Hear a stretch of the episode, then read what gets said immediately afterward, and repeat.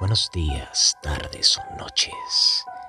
Bienvenidos a tu podcast de terror, Los Cuentos de la Oscuridad, donde encontrarás los mejores cuentos disponibles para tus oídos.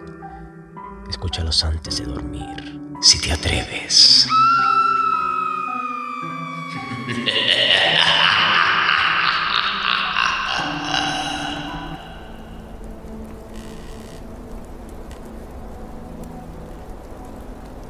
Sueños, Edgar Allan Poe.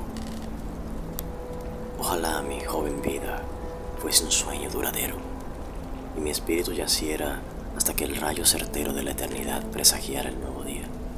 Sí, aunque el largo sueño fuese de agonía, siempre sería mejor que estar despierto para quien tuvo desde su nacimiento en la frágil tierra el corazón, prisionero del caos de la pasión si ese sueño persistiera eternamente, como mis viejos sueños infantiles solían persistir si aquello ocurriese, sería absurdo esperar un milagro.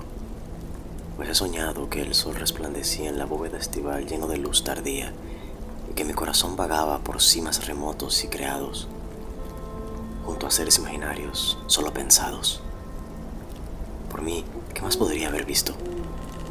Pero una vez, única vez, ya no lo olvidaré aquel extraordinario momento, un poder o no sé qué, me hechizó, quizás fue que el viento helado sopló de noche y al huir dejó marcado su rastro en mi espíritu.